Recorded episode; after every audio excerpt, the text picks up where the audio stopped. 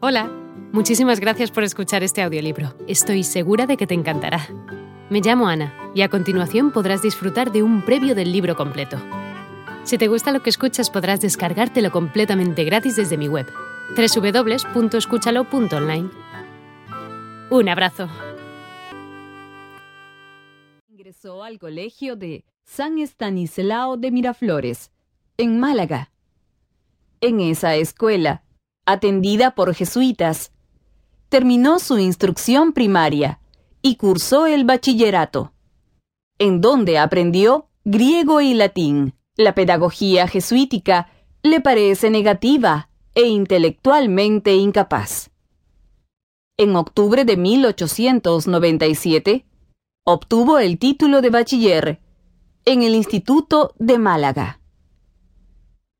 En Deusto, inició sus estudios universitarios en el internado de estudios superiores de los jesuitas, donde fue discípulo de don Julio Cejador. Pero solo permaneció allí un año, y a fines de 1898 ingresó a la Universidad Central de Madrid. En la capital española, cursó la carrera de filosofía y simultáneamente algunas materias de derecho. Se gradúa de licenciado en filosofía el 12 de junio de 1902. Ese mismo año, ya había publicado su primer artículo titulado Glosas en la revista Vida Nueva y, en 1904, empezó a colaborar en el periódico familiar, El Imparcial.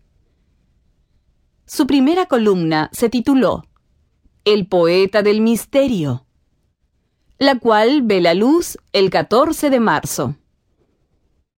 De esta época datan algunas de sus amistades literarias, como Ramiro de Maeztu, con quien compartió Ortega muchas lecturas y provocó su interés en la filosofía. Un encuentro crucial para Ortega. El 15 de diciembre de 1904, presentó su examen de doctorado en filosofía en la misma Universidad Central, con una memoria titulada Los terrores del año 1000, crítica de una leyenda. El año siguiente, Ortega viajó a Alemania y estudió en Leipzig de abril a noviembre de 1905. De esta manera, Ortega visitó, pensionado por el gobierno de su país, Leipzig en 1905 y Berlín en 1906. Pero no se enteró de que existía su alma filosóficamente gemela. Guillermo Dilthey, famoso por una publicación de 1904.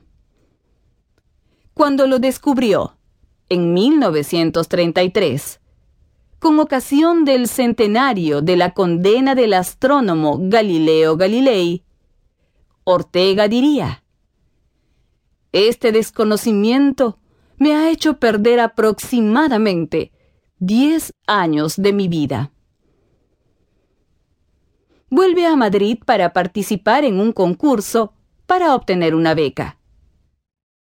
Luego de obtenerla, decide regresar a Alemania para estudiar acerca de la prehistoria del cristianismo filosófico después de una corta estancia en Berlín.